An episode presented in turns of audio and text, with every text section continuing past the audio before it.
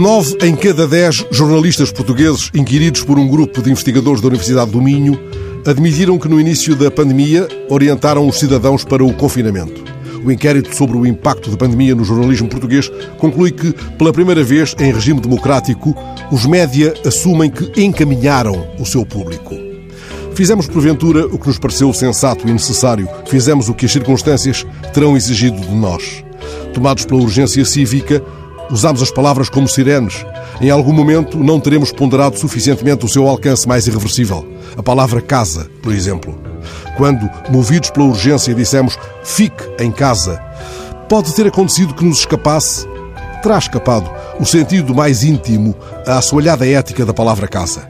Tal como os construtores, os senhorios, os procuradores, a que Rui Belo se referiu no poema de Homem de Palavras, não sabemos nada de casas. Há dias, o jornal brasileiro O Globo foi ouvir os que vivem nas ruas do Rio. Quando o caos se instalou na cidade, também lhes foi dito que ficassem em casa. Como escreve o repórter, além do coronavírus, os sem-teto amargam o preconceito e a exclusão. Um desses tantos sem-teto disse ao repórter: Estamos aqui julgados, largados e abandonados. A nossa casa é aqui, na rua. Uma moradora de rua, assim descrita, confrontou o repórter e a máscara do repórter. Falando consigo, que está com a máscara agora, parece que eu sou um bicho. A mulher sem máscara. A reportagem conta o caso de um homem que chegara ao Rio uns dias antes da suspensão dos autocarros intermunicipais. Sem dinheiro para voltar para casa, disse para a família que conseguiu um emprego. E ao repórter que disse ele, escondendo o nome e o rosto, vim para tentar algo melhor, mas aconteceu o pior. Até para ir embora não tem como, né?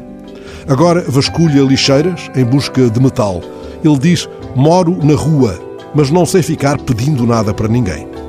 Foi pensando nestes sem-teto que um grupo de artistas plásticos e cartunistas famosos como Ziraldo conceberam máscaras em forma de sorriso.